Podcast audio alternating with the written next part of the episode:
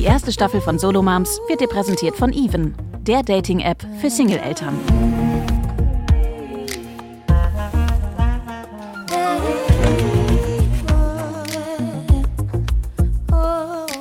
Solo Moms mit Anne Dittmann. Hallo an alle Solomäuse da draußen. Schön, dass ihr wieder hier seid.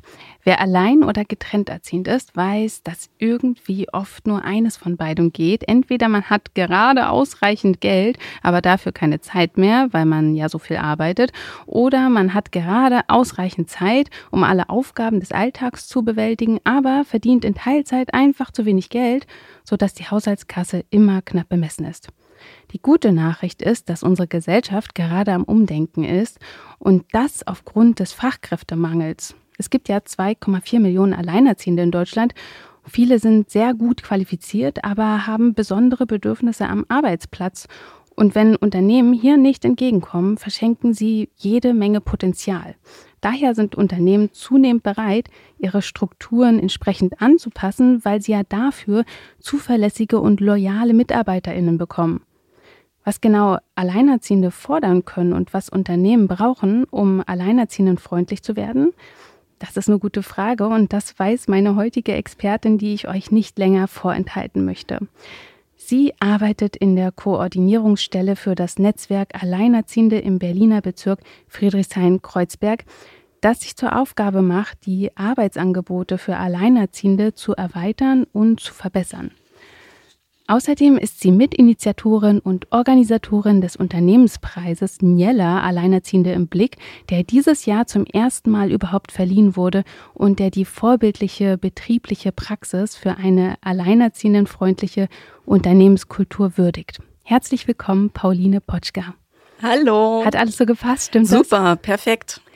Ja, Alleinerziehende sind ja oft Profis darin, viele Dinge gleichzeitig im Blick zu behalten ähm, und sind bestens organisiert. Du weißt es wahrscheinlich auch aus Erfahrung.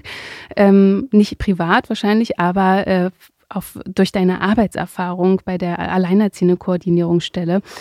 Und ähm, ja, man kann ja schon sagen, Alleinerziehende sind so die perfekten CEOs, gute ManagerInnen. Warum werden sie dennoch auf dem Arbeitsmarkt diskriminiert oder äh, ja auch so abgewertet? Man freut sich ja nicht unbedingt als so Chefin, wenn man hört, äh, die Person ist alleinerziehend. Das ist ja dieses Gängige, dass man es vielleicht nicht sagen sollte oder vielleicht doch. Ja, warum stehen die so schlecht da? Also ich glaube, ich würde anders anfangen und sagen, dass sich gerade total viel tut und dass natürlich auch immer mehr Alleinerziehende äh, in der Arbeitswelt unterwegs sind. Also das heißt, gesellschaftlich verändert sich was. Es gibt immer mehr Ein-Eltern-Familien und auch da das Familienbild verändert sich. Das ist natürlich auch langsam und ähm, dass da auch ankommt, okay, die haben auch einfach alleinerziehend Beschäftigte haben andere Bedürfnisse, andere Themen. Na, das muss erstmal so ein bisschen aufs Tablett gebracht werden. Und ähm, ich finde so ein bisschen, dass sich gerade total viel ändert. Aber natürlich ist das Bild Alleinerziehende an sich oder alleinerziehender Mensch zu sein, erstmal fühlt sich oft, glaube ich, sehr stigmatisierend an. Das höre ich von den Betroffenen sehr oft. Und äh, da geht es, glaube ich, jetzt darum zu sagen, ey, äh, was gibt es denn Positives und wie kann man das auch positiv aufbauen und auch ähm, ja auch das Licht sehen. Natürlich ist es richtig, auch über die Negativität zu sprechen und auch wenn Dinge nicht gut laufen. Aber ich habe so den Eindruck, dass da gerade ganz, ganz viel passiert und ich sage immer dazu, die Schuhe sind gerade arg eng. Ne? Thema Fachkräftemangel. Man kann sich dem Thema nicht verschließen. Hm. So. Okay, du sagst, es passiert jetzt gerade ganz viel mhm. und trotzdem machen ja immer noch viele Alleinerziehende diese Erfahrung ähm, in einem Vorstellungsgespräch zum Beispiel, dass sie gefragt werden, ja, und was ist, wenn ihr Kind krank wird? Haben sie einen Partner, eine Partnerin? Und man überlegt sich dann schon genau, ob man sagt, äh, nein, ich bin alleinerziehend und äh, habe aber irgendwie andere Dinge organisiert, so Großeltern oder irgendwie ein Netzwerk. Ähm, also man hat schon noch das Gefühl, trotzdem, dass viele Alleinerziehende davon berichten. Mein letztes Anstellungsgespräch Anstellungsverhältnis ist ja nun auch schon fünf Jahre her. Und ich kann sagen, ich war ja damals alleinerziehend mit kleinem Kind und ich war so in Teilzeit immer zwischen 26 und 28 ähm, Stunden pro Woche. Mal bin ich irgendwie hochgegangen, wenn ich dachte, ich kann das. Und dann habe ich gemerkt, oh, das ist ganz schön viel. Dann bin ich wieder runtergegangen.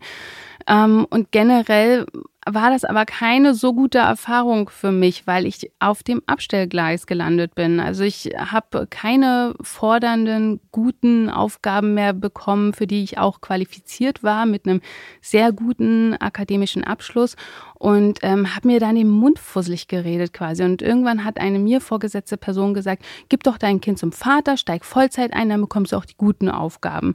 Und du sagst jetzt aber, ändert sich ähm, doch schon einiges im Bewusstsein der UnternehmerInnen, ChefInnen. Kannst du irgendwie sagen, dass das eine bestimmte Branche jetzt quasi als erstes betrifft? Also es ist branchenunabhängig. Ich glaube, wenn es um Fachkräfte geht, also ich würde mal anders anfangen. Grundsätzlich, Unternehmen haben überhaupt kein Interesse, ihre Fachkräfte zu verlieren. Die guten Leute wollen sie behalten, die qualifizierten oder wollen sie sogar noch weiterentwickeln. Das ist oft nicht das Thema, weil jedes Bewerbungsgespräch, Stellenausschreibung, Bewerbungsgespräche, Neueinstellung und so weiter kostet Geld, Zeit, Ressourcen und äh, ist ja für keinen äh, von beiden Seiten irgendwie super. Auch alleinerziehende Beschäftigte sind super loyale MitarbeiterInnen. Die haben gar kein Interesse, permanent zu wechseln. Die haben auch gar nicht die Kraft, die Lust dazu. Wozu? Also, weil man muss einfach viel wuppen. Und ähm, da ist sozusagen, dass ich wirklich sehe, da passiert was. Mhm. Und ähm, natürlich gibt es auch einfach Bereiche, da dauert es ein bisschen länger. Und es hat natürlich was auch mit starren Strukturen und Systemen Systemen zu tun. Welche Bereiche sind das? Also ich denke zum Beispiel auch so ganz klar an Pflege. Ne? Mhm. Das ist einfach ein ganz schwieriger Bereich oder auch so Krankenhaussysteme. Ne? Also was ich damit meine ist, da gibt es einfach Schichtsysteme und so weiter und so fort.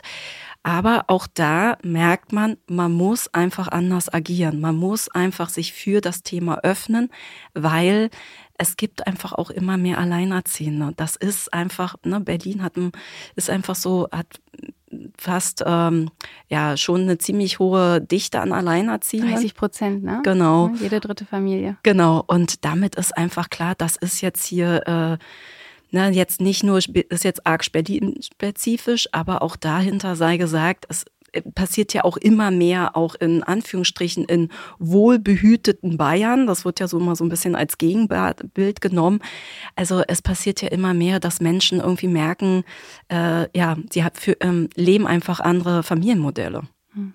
Und trotzdem kommen ja immer noch Alleinerziehende auch in die Koordinierungsstelle und fragen so nach Beratung. Du selbst berätst nicht, das macht deine Kollegin. Ähm, aber es sind ja auch um, ähm, Beratungsanfragen, die sich auf die Arbeit beziehen. Also mit welchen Herausforderungen, mit welchen Hürden kommen die Alleinerziehende da zu euch? Mit welchen Problemen auch ähm, arbeitsbezogen kann man zu euch kommen?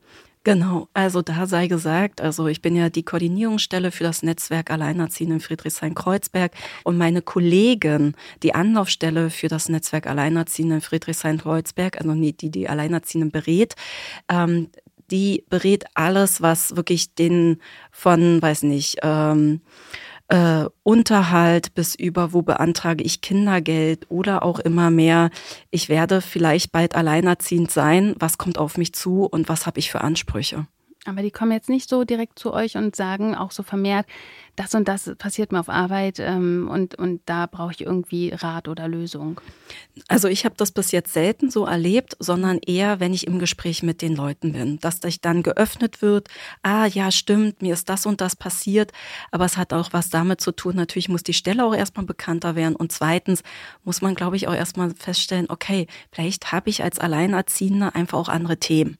Und äh, ich möchte auch gerne sagen, wir beraten, also meine Kollegin berät die Alleinerziehenden nicht nur Mütter und Väter, sondern auch Eltern. Es gibt ja auch Menschen, die sich äh, diverse oder wie auch immer in keine Geschlechterrolle einkategorisieren. Wir sind da äh, sehr offen. Also mhm. wir sind nicht nur für die Mütter da oder für die Väter, sondern für alle. Als du gerade gesagt hast, die kommen dann zu euch und öffnen sich äh, vielleicht so nach und nach und sagen, das und das ist mir passiert, da musste ich auch an mich denken, äh, weil man geht ja so ähm, zur Arbeit und nimmt sich vielleicht auch, also so war das bei mir in der ersten Zeit, ich habe mich als Belastung auch selber so ein bisschen wahrgenommen und ja, und ich habe diese Extrawürste und ich bin nur in Teilzeit und dann fange ich ja auch erst ab 8.30 Uhr an und ähm, dann habe ich so wirklich so, war so duckmäuserisch und dachte, ich bin dankbar, dass mein Arbeitgeber mir das schon jetzt alles organisiert, ich will jetzt nicht noch mehr stunk machen. Ähm, also das erinnert mich so ein bisschen daran, was du sagst, so viele Alleinerziehende mh, nehmen dann vielleicht auch mehr so Dinge einfach hin, weil sie denken, äh, sie möchten ja nicht noch mehr irgendwie Probleme machen oder noch mehr aufmucken. Ähm, und siehst du das quasi auch, dass du sagst, ah ja, da, da, da passieren Dinge und ähm, eigentlich müsste man schon längst irgendwie auch als Alleinerziehende mal sagen, nee, nee, Moment, also ich bin hier trotzdem auch eine wertvolle Kraft und äh, ich, ich brauche aber die und jene äh, Bedingungen, um gut arbeiten zu können. Und dass da aber das Selbstbewusstsein so ein bisschen fehlt dafür, nimmst du das wahr? Absolut, total. Also ich würde mal kurz woanders reinspringen, wenn es okay ist. Ähm, wir haben ja Niella, den ersten alleinerziehendfreundlichen Unternehmenspreis, in die Welt gebracht. Und äh, da kommen wir nochmal an einer anderen Stelle ausführlicher dazu. Aber da, das ist ja entstanden in einer Ideenwerkstatt ähm, mit dem Friedrichshain-Kreuzberger Unternehmerverein, dem Jobcenter Friedrichshain-Kreuzberg, ähm, der Wirtschaftsförderung Friedrichshain-Kreuzberg, mit mir als Koordinierungsstelle und einer Peer-Expertin, also selber eine Betroffene, eine Alleinerziehende. Und ähm, wir hatten da unterschiedliche Stakeholder mit am Tisch, noch zusätzlich auch eine Auditorin, die familienfreundliche Unternehmen zertifiziert. Und da haben wir wirklich gesagt, die vergessene Fachkraft zur, also zur begehrten Fachkraft, dass wir diesen Bogen spannen wollten, diesen Weg.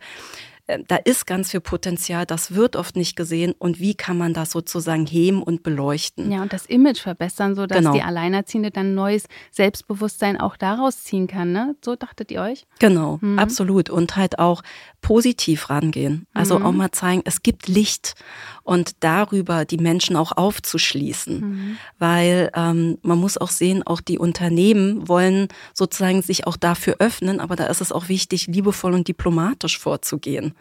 Weil wir haben natürlich einfach wahnsinnig viele Themen auf dem Tisch und dann ist immer auch wichtig, so ein bisschen, ja, sag ich mal, dass alle auch das Gesicht wahren können. Mhm. Also ich erlebe das immer sehr oft. Äh, ich bin ja viel in so wirtschaftlichen Kontexten unterwegs oder auch Netzwerktreffen und erlebe dann auch oft, wie man sich vorstellt, wie man da mit Unternehmer und Unternehmerinnen so umgehen kann. Da stehe ich manchmal so da und denke, das fänden wir, glaube ich, auch selber alle nicht so gut. Mhm. Deswegen immer ein bisschen wertschätzen, positiv bleiben und die Leute begeistern für das Thema, weil dann passiert was. Und wenn ich mich jetzt als begehrte Fachkraft fühle, mhm. dann gucke ich ja vielleicht auch tatsächlich ganz anders ähm, auf den Arbeitsmarkt. Würdest du sagen, Alleinerziehende sollten ein bisschen weg davon kommen, ähm, überhaupt froh zu sein, irgendeinen Job zu bekommen, der sie über Wasser hält und sollten mehr Richtung Traumjob gucken? Ähm, Jein, ich würde das mit einem Jein machen, weil ich kenne das auch, wenn die Schuhe finanziell arg drücken, dann müssen die erstmal bedient werden. Das ist einfach so. Und wenn man finanziellen Druck mal hat, dann ist man wenig sexy. Was ich damit meine, jeder kennt das. Man steht irgendwie da und denkt, alter Falter, die Rechnung laufen im Hintergrund runter. Und ich habe jetzt echt Druck. Da ist man nicht locker und frei und kann super duper äh, äh, verhandeln. Das mhm. kennt, glaube ich, äh, jeder Mensch. Sondern ich Stimmt. glaube, ich glaube, erstmal finanziellen Druck nehmen und wenn das gesettelt ist und man so ein bisschen auch Luft hat, dann weitergehen, dann auch wirklich zu gucken. Vielleicht auch, ich bin immer Fan auch von so Berufsberatungen, das habe ich selber in meinem Leben auch schon wahrgenommen und habe gemerkt, okay, da passiert eine Weiterentwicklung und was kann ich noch konkret tun? Wie kann mein Weg weitergehen? Mhm. Und natürlich halt auch einfach schauen, wie kriege ich mich vernetzt und verdrahtet? Na, das ist so ein bisschen auch, und ich weiß, Ressourcen sind eng, aber auch da immer so ein bisschen zu gucken, dass ich mich breit aufstelle. Mhm. Und ich bin immer erstmal Druck wegnehmen und dann strategisch vorgehen und dann auch wirklich, ähm, habe ich auch schon gemacht, ein Coaching machen, dass man selber guckt, äh, was habe ich für wertvolle, tolle Kompetenzen, was bringe ich auch mit. Mhm. Also nicht nur als Mensch, sondern auch als Fachkraft. Mhm. Und ähm, jetzt muss ich mal sagen, ähm, ist einfach, dass wir Frauen einfach oft so ein bisschen im Unterwert sind. Ja, ja das ist einfach so. Ja, ja, dieses äh, typische Imposter-Syndrom, ne? Total. Ähm, also erstmal einen Job sichern und dann aber nicht stehen bleiben, sondern mhm. schauen, dass man weiterkommt und irgendwie auch seine Situation langfristig verbessern kann.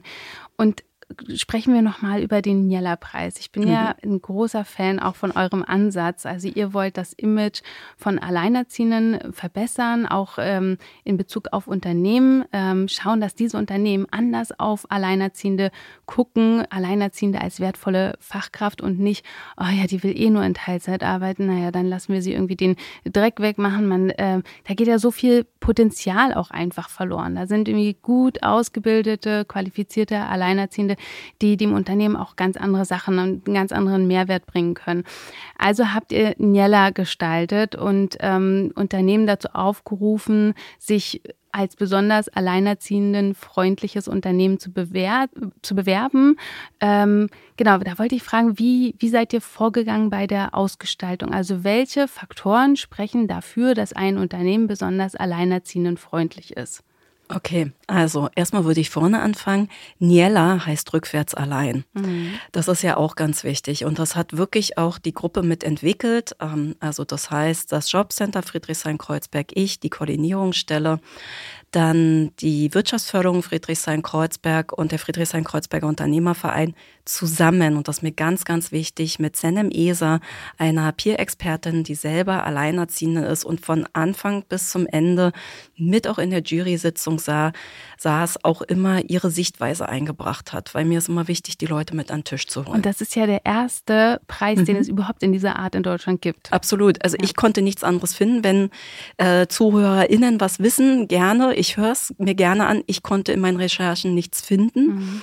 Und auch da sei gesagt, da so ein Preis funktioniert auch immer gut, wenn man eine starke Schirmherrschaft hat. Die Bezirksbürgermeisterin Clara Herrmann ist ähm, die, ähm, ja, die Schirmherrin des Preises. Also warum ich das sage, ist, man muss natürlich auch ein bisschen gucken, dass man das gut stark aufbaut, damit das auch eine Perspektive hat, längerfristig weiterzugehen. Also vielleicht für andere alleinerziehende Koordinierungsstellen in Deutschland. Ne? Genau, mhm. genau. Vielleicht kann das noch weitergehen, vielleicht wird das viel größer. Ich weiß es nicht. Es wäre natürlich wünschenswert. Und ihr, ihr, habt euch ja dann zusammengetan, die verschiedenen Stellen. Wie, wie habt ihr dann, kommen wir nochmal zu den Faktoren, wie habt ihr diese Faktoren, also wie, wie habt ihr bestimmt, was jetzt alleinerziehend und freundlich ist? Genau, wir sind reingegangen und haben gesagt, okay, was sind eigentlich die größten Themen oder wie sagt man im Neudeutsch Pain Points ne, für die Alleinerziehenden? Wo drücken am meisten die Schuhe? Oder wo sind Alleinerziehenden sehr stark davon betroffen?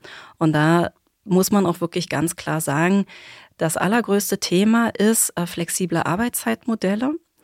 Dann auch wirklich zu gucken, die Ad-Hoc-Abholung möglich zu machen. Also der Klassiker, das Kind ist krank und die Schule oder die Kita ruft an und sagt, jetzt das Kind abholen. Und wie kann das möglich gemacht werden? Na, das sind so unterschiedliche Themen. Oder äh, ist eine Möglichkeit, da Kinderbetreuung anzubieten? Oder ist es besonders, wenn man einen Notfall hat, dass man vielleicht auch das Kind mit an Arbeitsplatz nehmen kann? Das sind oder, so die oder. Punkte, wo die äh, ArbeitgeberInnen oft abkotzen, weil sie denken, ja toll, jetzt ähm, hat die irgendwie so ein zwei, zweijähriges Kind und muss halt ständig dann in die Kita rennen äh, und ich verliere hier irgendwie mein Geld oder was. Mhm. Naja, und da geht's halt darum zu sagen, okay, äh, wenn das jetzt so ist, wie es ist, was kann man tun? Also äh, kann man unterschiedliche Arbeitszeitmodelle basteln oder äh, kann man das individuell ansprechen? Und das Aller, Allerwichtigste ist erstmal mit den Unternehmen wirklich ins Gespräch gehen. Also das heißt mit den Personalverantwortlichen, wer auch immer das sein mag, auch wirklich sagen, ich habe hier die und die Situation, wie kommen wir zusammen? Und halt aber auch für sich klar zu sein, das sage ich auch immer, wo stehe ich und was kann ich leisten und was ist wirklich mein Backup-System? Habe ich eins und wenn ja, wie sieht das aus? Weil Klarheit, auch wenn man die formuliert, hilft allen Seiten. Mhm. Weil dann kann man wirklich gucken, wie so ein Reiß Reißverschlusssystem kann man was zusammen entwickeln. Also, ne, warum ich das sage, ähm, unser Gewinner Geisler und Scharmbach GmbH, der Geschäftsführer Dr. Henning von der Osten hat das zum Beispiel Das ist ein Metallverarbeiter, ne? Der hat genau. den Niella-Preis gewonnen. Jetzt. Genau, der hat den Niella-Preis gewonnen und der hat zum Beispiel auch ganz klar gesagt, sie gucken sich ganz individuell an, was sind für Themen da. Also sie haben zum Beispiel einen alleinerziehenden Vater, der ist im Wechselmodell. So, wie kann man das anpassen? Dann haben sie auch Alleinerziehende, Beschäftigte, die sind wirklich in der Produktion tätig und die haben verschränkte Produktionsketten explizit angepasst und haben wirklich geschaut, okay, wenn das und das passiert, wie können wir ein Backup schaffen? Was ist wann wie möglich? Und da muss man auch sagen, da kann man jetzt nicht die große Gießkanne nehmen und sagen, das kann man jetzt über alle drüber gießen. Warum ich das sage, jedes Unternehmen, jede Branche, alles ist unterschiedlich und eigen. Also ein Großkonzern kann einfach anders agieren. Und hat auch nochmal vielleicht andere äh, finanzielle Möglichkeiten als ähm, bei sich ein mittelständisches Unternehmen oder Handwerksbetriebe. Da sieht's alles nochmal ein bisschen anders mhm. aus. Also wir hatten, um nochmal zu den Kriterien zurückzukommen, wirklich unterschiedliche Kriterien. Man konnte sich darauf bewerben und hat einen Fragebogen ausgefüllt und dann haben wir wirklich geschaut, okay, wo ist das Besondere, was sehen wir daran?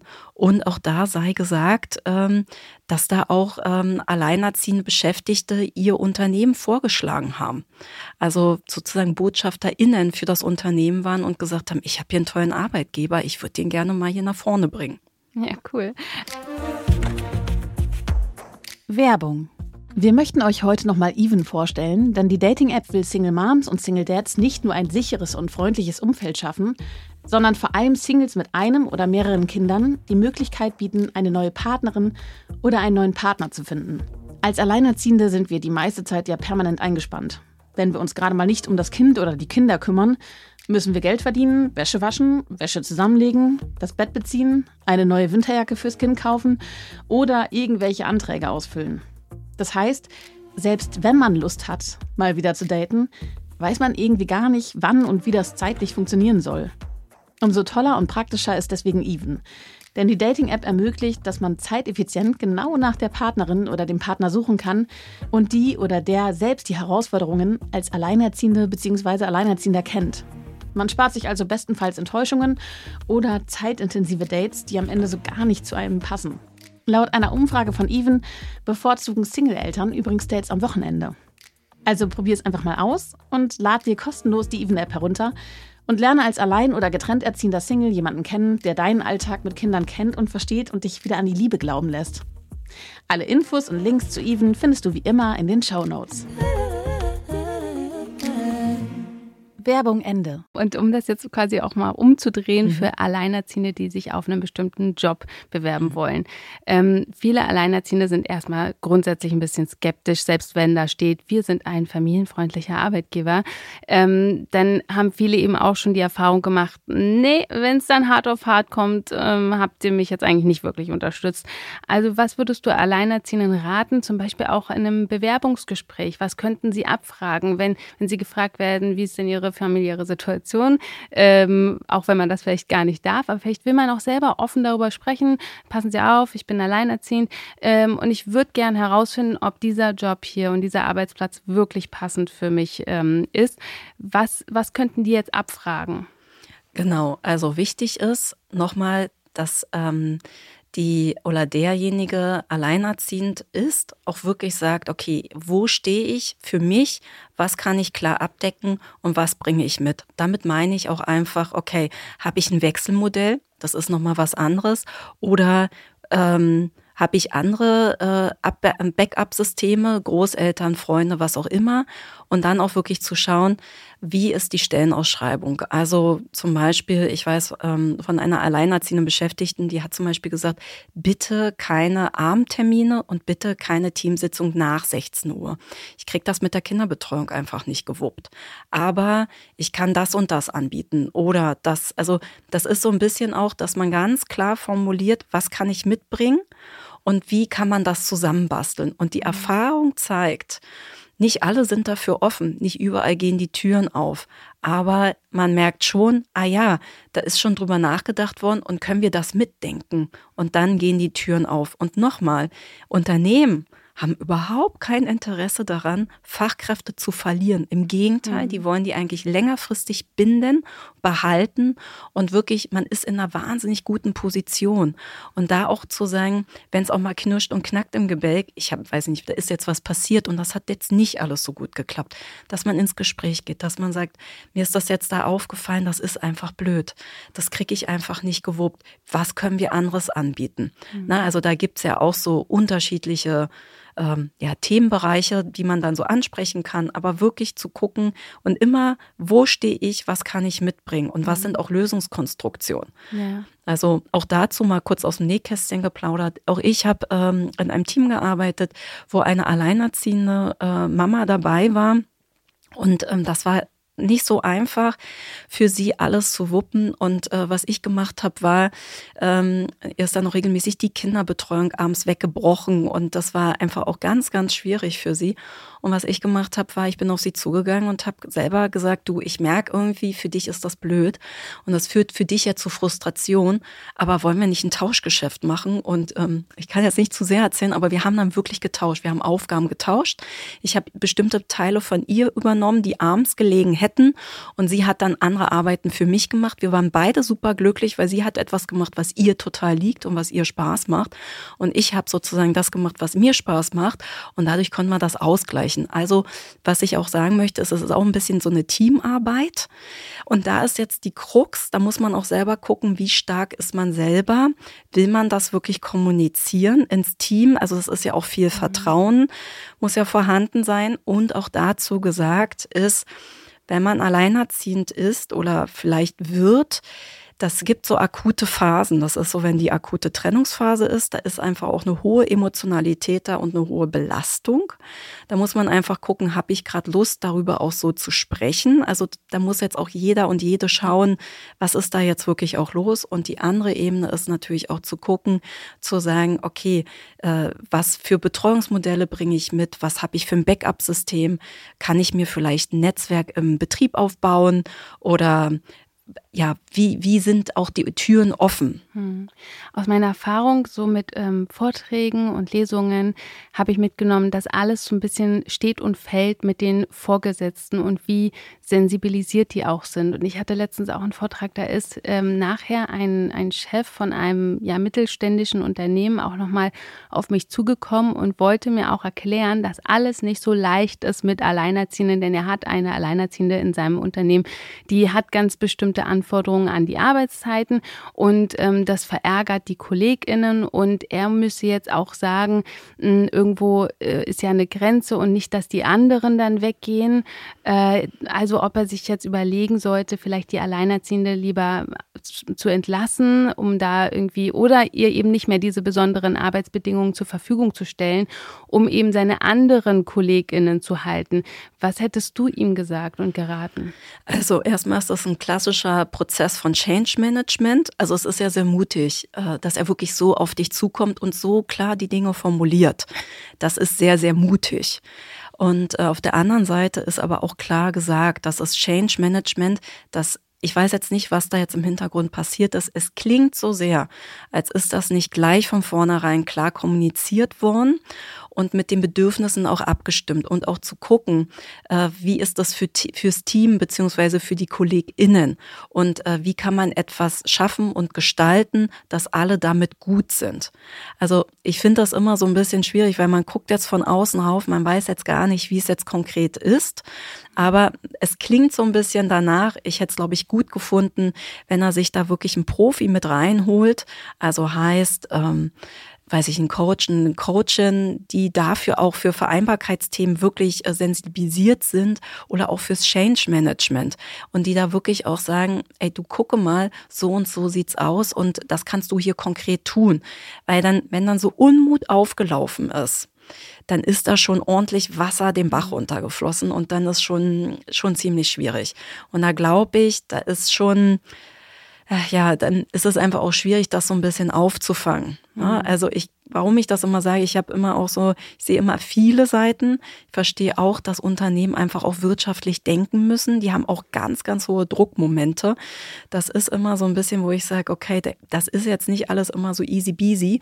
Aber trotz allem würde ich ihm ganz konkret sagen, hol dir da jemand mit an Bord, geh mit den Leuten ins Gespräch und guckt auch, was ihr auch tun könnt. Mhm. Und auch, äh, wie das auch für die KollegInnen auch gut ist. Also und was ist auch tragbar und auch machbar. Mhm. Also es ist ja auch okay, wenn sich Dinge verändern. Und ähm, ja, und an dieser Stelle sei auch mal jedem gesagt, alleinerziehend ist nicht ein Status, der ewig gilt, es kommen Menschen im Leben dazu, dann verändern sich auch Familienmodelle. Ich möchte das ganz ehrlich mal sagen, das ist ja nicht äh, für immer in Stein gemeißelt, ganz im Gegenteil. Kinder werden größer, genau. selbst wenn wir Single bleiben.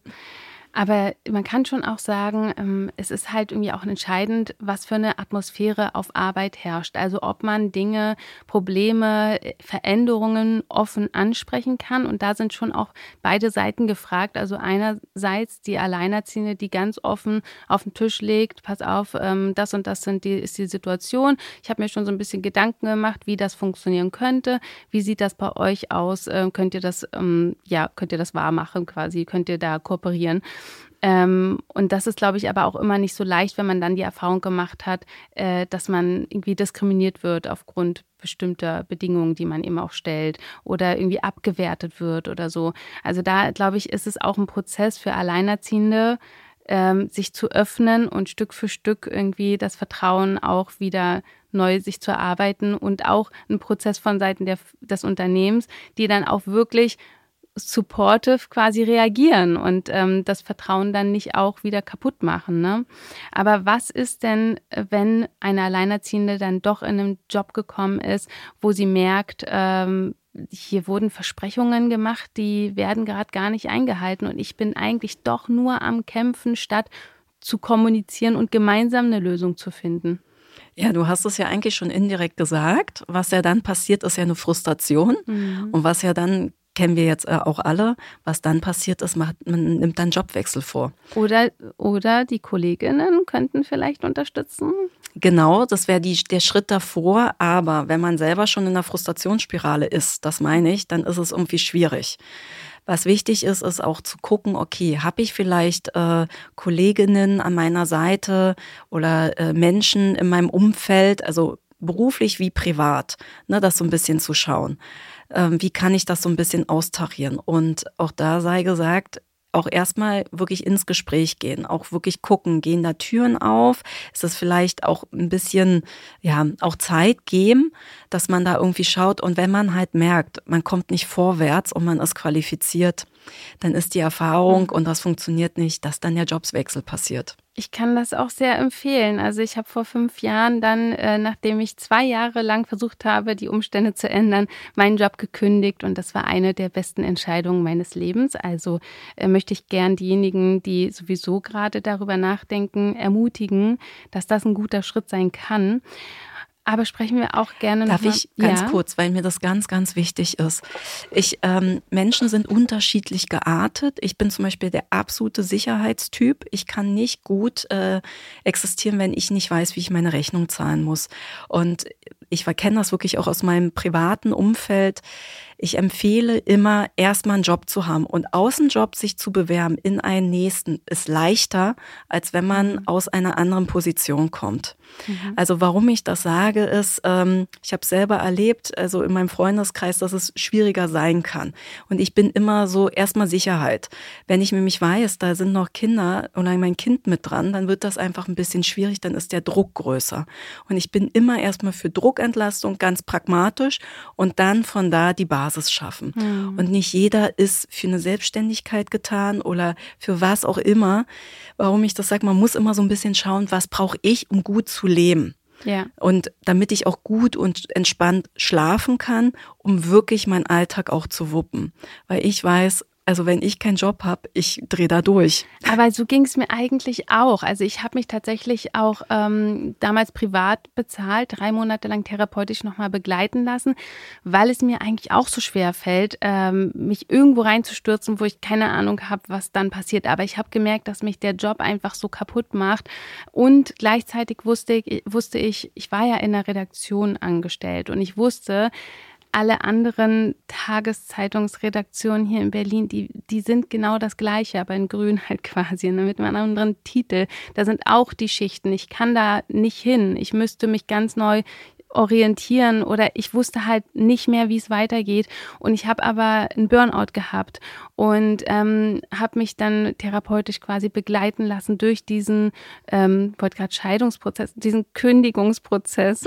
Ist ja auch eine Scheidung. ja, ähm, und, und das war, und ich habe mich tatsächlich erstmal so ein bisschen reinfallen lassen und meine Sicherheit war so die therapeutische Begleitung, aber reinfallen lassen in das ALG 1 und habe wirklich gedacht, okay, ich muss jetzt einfach schauen und mich orientieren und gucken, wie es weitergeht. Und ich gebe mir auch das Jahr jetzt, ähm, weil ich ja eben den Anspruch hatte auf ALG 1 und hatte auch eine Berufsberatung gemacht. Ähm, so ein Jobcoaching vom, ähm, vom Arbeit, vom Jobcenter. Äh, und das war für mich tatsächlich auch die richtige Entscheidung. Aber natürlich, das ist absolut individuell, aber ich bin tatsächlich auch sehr ein Sicherheitstyp und es ging aber in dem Moment gar nicht mehr anders. Und die Selbstständigkeit hat sich dann eigentlich tatsächlich ergeben. Also das war, man muss auch ein bisschen Glück haben. Und ansonsten hatte ich mir aber auch immer gesagt, wenn alle Stricke reißen, irgendwas findest du immer. Ich habe schon an der Supermarktkasse kassiert, irgendwas finde ich schon. Ja, also lieber dachte ich, lieber bin ich einigermaßen gesund und arbeitslos, statt krank und im Burnout und hab einen Job. Also genau. Und das kann ich tatsächlich allen nur ans Herz legen, da vielleicht in die Richtung doch auch sich mal zu öffnen. Aber sprechen wir auch nochmal über die Arbeit an sich, über dieses, naja, Zeit und Geld, diese Balance, die man halt mhm. so schwer hinkriegt, auch als Alleinerziehende, weil man eben dieses einzige Einkommen hat, man profitiert nicht vom Ehegattensplitting, da, da, da. Ähm, die Bertelsmann Stiftung sagt ja, dass man schon langfristig in Vollzeit arbeiten sollte als Alleinerziehende, um aus der Armut zu entkommen. Und gleichzeitig ist ja genau das so schwierig, Vollzeit zu arbeiten. Und nun hatten wir in den letzten Jahren ja auch so einige Vereinbarkeitsdebatten und es wurde eigentlich immer ganz viel nur über so Homeoffice und Remote-Arbeit ähm, äh, in, im Rahmen der flexiblen Arbeitszeitmodelle gesprochen. Ähm, und du sagst ja aber auch, das hilft Alleinerziehenden nicht. Also das habt ihr schon auch als Erkenntnis rausgefunden. Homeoffice ist jetzt nicht die, die Lösung für Alleinerziehende. Es kommt auf den Job an und es kommt auf äh, die eigenen Strukturen an, die man mitbringt. Also warum ich das sage, ist, ich habe mit einem Unternehmen ähm, zu tun, die ähm, ja auch gesagt haben, die haben einen alleinerziehenden Vater und ähm, da hat sogar das Team nochmal die Zeiten geändert, die Servicezeiten, damit er wirklich, die arbeiten wirklich, ähm, die haben feste Zeiten, Öffnungszeiten, die erfüllt werden müssen. Da rufen dann Kunden an und da muss dann sozusagen auf den Laptop irgendwie zugegriffen werden äh, oder auf das Unternehmen und dann wird da irgendwie gearbeitet. Und ähm, da fand ich ganz spannend, die haben, wie gesagt, diesen alleinerziehenden Vater und haben auch nochmal gesagt, naja, ähm, was ist denn da möglich? Und der war zum Beispiel total glücklich mit nur Homeoffice und nur Remote arbeiten, weil der das gar nicht aufgrund der Fahrwege schafft. So, und jeder hat so, was ich damit sagen will, ist, jeder hat so was ganz Individuelles, was er oder sie mitbringt. Und da muss man natürlich auch einfach schauen, was ist es. Ich kenne es äh, von meiner ähm, einen ehemaligen Kollegin, die selber alleinerziehend war, äh, jetzt nicht mehr. Und die hat äh, immer nachts gearbeitet. Sie sagte, das ist ihre Hochzeit. Mhm. Also ich habe mich auch frühmorgens nicht mehr gewundert. Ihre Hochzeit ist mein Schrecken. Genau, das sage ich. Das, also das war, ich habe auch gesagt, wie schaffst du das? Und dann hat sie gesagt, da ist sie in drei Stunden produktiver als den ganzen Tag. Die hat das alles so umstrukturiert und dann fand ich auch toll, dann haben wir das auch, also ich habe das dann auch so mit ihr mitgemacht, weil ich so dachte, wenn das deine Zeit ist, die hatte so immer so ein Zeitfenster und ich habe mich morgens nicht gewundert, dass ich nachts um zwei irgendwelche E-Mails bekam. Also das ist ja erstmal erschreckend, ne? wenn ja. du das so liest, dann denkst du, oh Gott, mein oh Gott, Gott, schlaf doch bitte auch mal. Genau, und sie hat aber gesagt, das ist so ihr Zeitfenster, die hat einen ganz individuellen Rhythmus sich angepasst und, ähm, und das hat gut funktioniert. Mhm. Das, warum ich das sage, ist, das müssen natürlich auch Unternehmen mitgehen wollen, weil das arbeitsrechtlich ein bisschen schwieriger ist. Mhm. Also warum ich das sage, ist, man muss immer gucken, wo stehe ich, was bringe ich mit und ist das was für mich? Und mhm. diese Homeoffice und Remote-Arbeit kommt ja wirklich aus dieser Corona-Zeit, damit man erstmal arbeitsfähig war. Und ich bin auch sehr dankbar und das sagen mir auch viele Alleinerziehenden, dass es auch eine gute Entlastung ist, wenn das Kind mal krank ist ja. oder was auch immer, dass man wirklich erstmal was hat, wo man weiß, okay, das ist erstmal machbar und möglich. Uff, also für mich war das überhaupt gar nicht entlastend, als ich ähm, ja arbeiten sollte mit krankem Kind zu Hause, gerade wenn das Kind klein ist, äh, war das für mich die absolute Hölle und ich war richtig äh, wütend dann auch, dass ich mich darauf eingelassen hatte, ähm, weil das nur Stress reingebracht hat und mir hat es ja auch nicht so viel gebracht, also gerade in der Anstellung, dann kann man sich krank schreiben lassen. Ähm, also also warum sollte ich mir das antun? Ähm, ja, oder? Also und, da, und dann und dann eben auch diese 40 Stunden Vorstellung. Also für mich, ich bin ja überhaupt gar kein Nachtmensch. Ich könnte so mit dem Sandmann ins Bett gehen quasi. ähm, also ich, ich habe dann auch mal durchgerechnet. Ich hätte dann irgendwie mein Kind ins Bett bringen müssen, das auch damals noch klein war, und dann nochmal um 21 Uhr den Laptop aufklappen und dann irgendwie bis, bis 0 Uhr durcharbeiten oder so. Und ich wäre völlig K.O. um 5 Uhr wieder oder 6 Uhr wieder aufgestanden. Für mich hätte das, das wäre nicht untergegangen in diesem ganzen Arbeitsablauf, also, äh, in diesem ganzen Tagesablauf. Also 24 Stunden hat man nur. Und ähm, ich, ich hätte es nicht geschafft, einfach die, auf diese 40 Stunden ähm, zu kommen.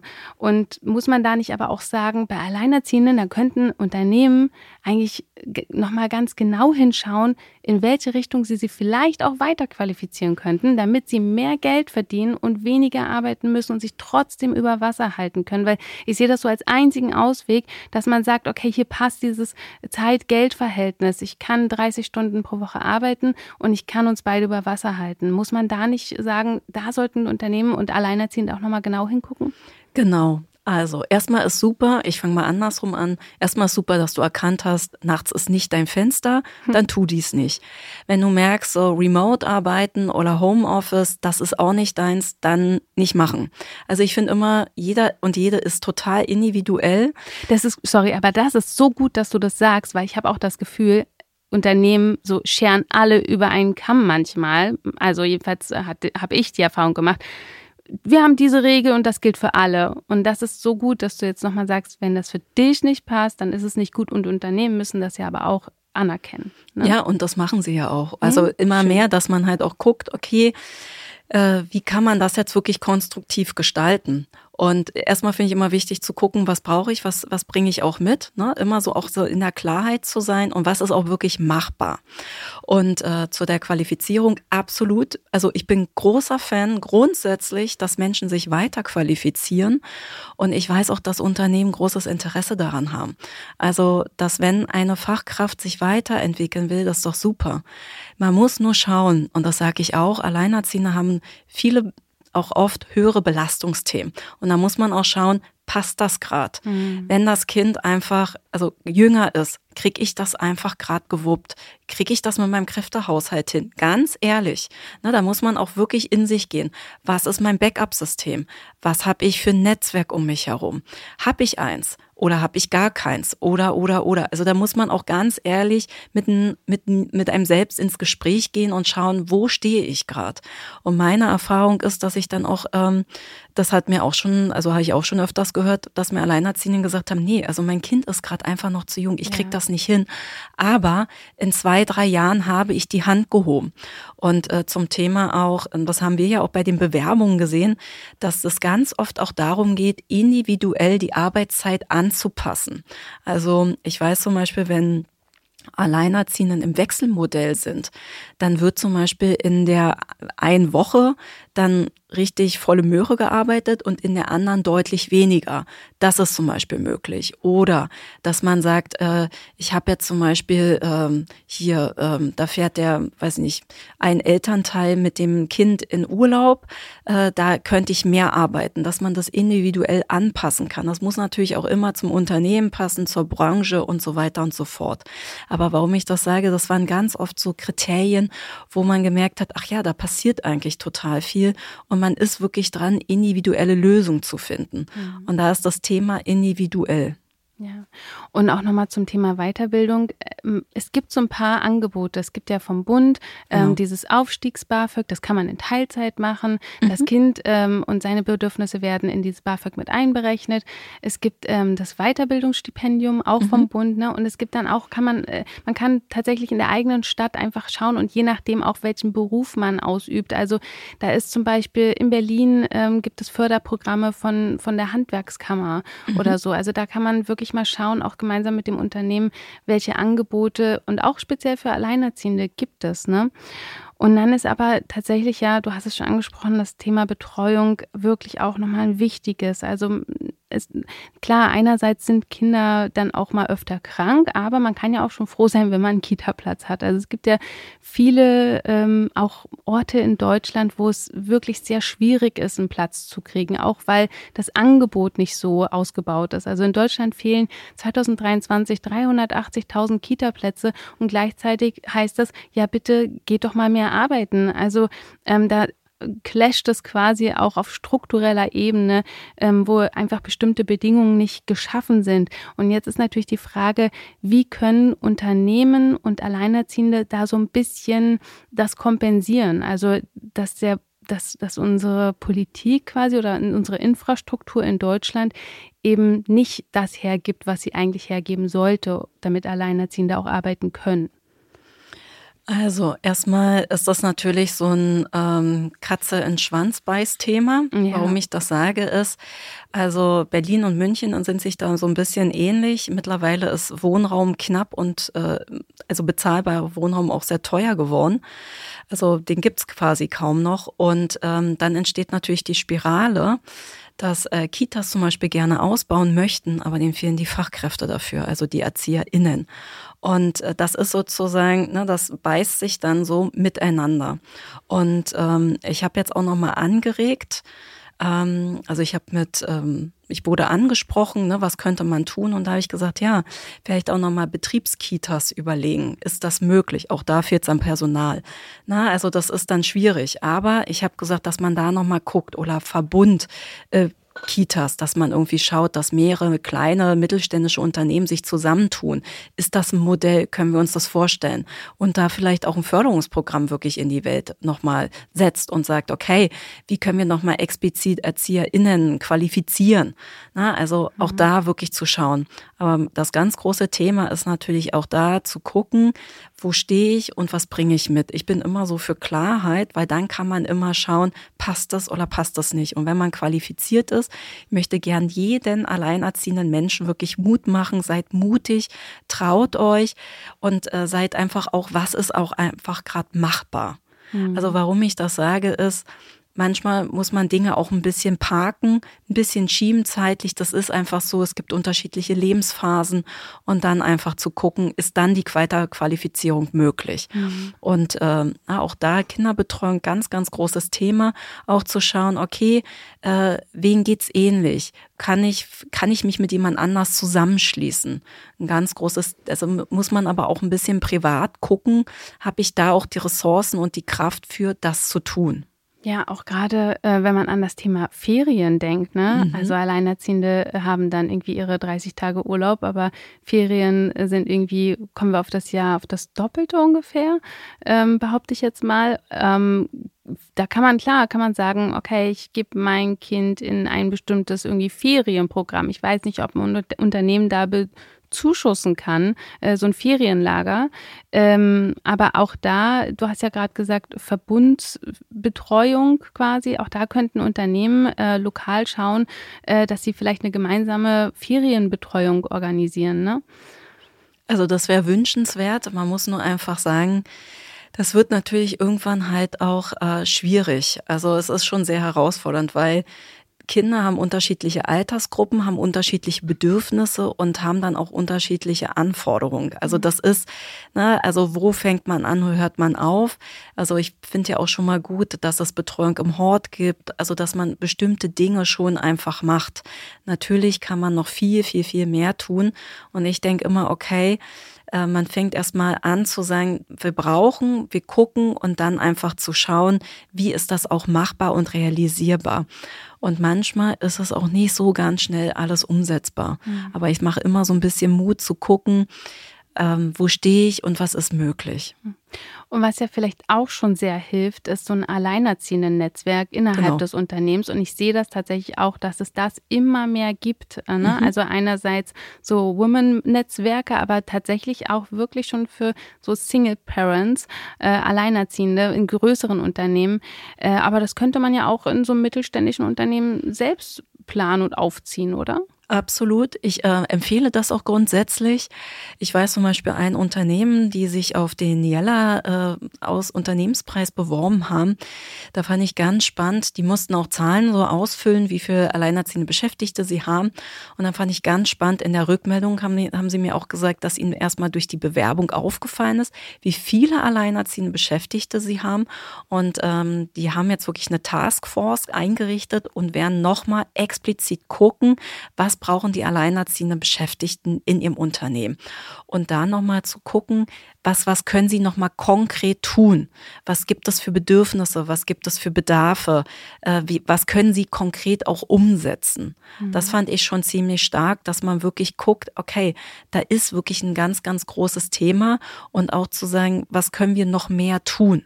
Und ähm, da ist zum Beispiel durch die Bewerbung passiert, das fand ich total stark, da hat sich jetzt äh, so ein kleines, äh, ja, äh, alleinerziehende Beschäftigten-Netzwerk äh, entwickelt. Die sind untereinander top, äh, ja, vernetzt und verdrahtet. Und äh, da war auch dann so ein bisschen spannend, die unterstützen sich auch so bei der Kinderbetreuung und so. Na, die haben dann auch gesagt, okay, die haben dann also so individuell das so ein bisschen angepasst, haben das dann der Geschäftsführung auch vorgestellt. Und da ist jetzt schon ganz viel passiert. Sie haben jetzt bloß gesagt, ich darf, sollen den Namen noch nicht sagen, weil das mhm. wirklich bei ihnen ganz klein und fein ist und diese, dieses Pflänzchen wollten sie gerne hüten. Aber ich empfehle das grundsätzlich. Unterhaltet euch, schließt euch zusammen, findet irgendwie Möglichkeiten, schaut irgendwie, wer kann mit euch an einem Strang ziehen, ne, äh, wer hat ähnliche Themen. So, das ist immer so ein bisschen, weil dann kann man sich gegenseitig so supporten. Ja. Ja, und äh, krass, das alles, also diese ganzen Erkenntnisse und Beispiele, weil ihr diesen Unternehmenspreis ins Leben gerufen habt. Also Niella, toll, dass es den gibt, toll, dass ihr das organisiert habt und ich hoffe, den wird es noch ganz viele Jahre geben. Wir sind ja quasi erst in den Kinderschuhen dabei zu entdecken, ähm, was für wertvolle, tolle Fachkräfte Alleinerziehende sind. Gibt es noch einen Herzenstipp, den du teilen möchtest, äh, etwas, das wir vergessen haben? Ja, ich würde gerne sagen, ähm, seid mutig, traut euch und seid aber auch klar. Und äh, man muss nicht immer gleich zum Mond fliegen. Manchmal ist auch okay zu sagen, ich kann es vorbereiten und dann, äh, genau, also was ich damit meine, größere Projekte ist immer gut als Vision zu haben und dann zu schauen, wann ist es einfach auch machbar und realisierbar. Und seid einfach mutig und äh, vor allen Dingen allen Chapeau, ihr wuppt jeden Tag total viel. Ich weiß das und seid einfach gut, geht einfach weiter mutig euren Weg. Ich möchte da noch anschließen, dass ich äh, das Thema Kündigung ähm, ja noch äh, im Image verbessern möchte. Also mir hat das sehr, sehr, sehr viel gebracht, ähm, total geholfen und ich möchte dann euch einfach nur mitgeben, schließt das Thema nicht ganz aus in euren Abwägungen, zumindest das. Ja, dann sind wir schon am Ende angekommen. Vielen, vielen Dank, liebe Pauline, dass du hier warst. Ähm, kann man dich irgendwo, kann man dir irgendwo folgen oder gibt es irgendwie ähm, noch Treffen oder ähm, Veranstaltungen bei eurer Koordinierungsstelle, auf die du hinweisen möchtest? Sehr gern. Also bei uns, also man findet alle wichtigsten Infos unter www.alleinerziehend-in-fk.de. Da werden so die wichtigsten äh, Themen bekannt gegeben. Da werden ist so eine Infrastruktur im Bezirk. Und ähm, genau, da kann man mir auch schreiben, kann man sich melden, kann sagen, ey, wenn ihr ein tolles Unternehmen in Friedrichshain-Kreuzberg kennt, was alleinerziehend freundlich ist, immer her. Ich bin immer offen. Ich suche und jage sie sehr gerne und fühle ihnen auch ganz liebevoll auf den Zahn, aber auch sehr klar. Und ähm, ja, das ist so, was ich so ein bisschen mit anbieten kann und mich freue, von euch zu hören. Und falls ihr nicht in der Nähe seid, sondern irgendwie in einer anderen Stadt wohnt oder in einem ganz anderen Bezirk, ich kann euch nur sehr ans Herz legen, in so eine alleinerziehenden Koordinierungsstelle zu gehen. Ich habe ein paar Lesungen gemacht, paar Gespräche und Diskussionen äh, oder Vorträge in verschiedenen alleinerziehenden Koordinierungsstellen und ich war überrascht, wie schön und herzlich und warm und empowernd es dort ist. Also ich kann euch wirklich empfehlen, geht dahin, wenn ihr Sorgen habt, Probleme oder einfach nur mal Austausch möchtet. So, aber jetzt sind wir wirklich am Ende angekommen und wie immer verlinken wir euch alle Infos in unseren Show Notes. Nächste Woche spreche ich dann mit Josefine Aprago über Dating als Alleinerziehende. Ich freue mich drauf und bis dahin empfiehlt uns gerne weiter, lasst uns fünf Sterne da und ähm, ja, äh, achtet darauf, wie es euch geht auf Arbeit und ich hoffe, es geht euch gut und ähm, ich hoffe, ihr habt einiges mitgenommen. Vielen, vielen Dank, Pauline. Danke euch. Solo Moms ist eine Produktion von Studio Trill in Zusammenarbeit mit Anne Dittmann. Redaktion Anne Dittmann und Studio Trill. Ton und Schnitt Bettina Besken. Solo Moms wurde dir präsentiert von Even.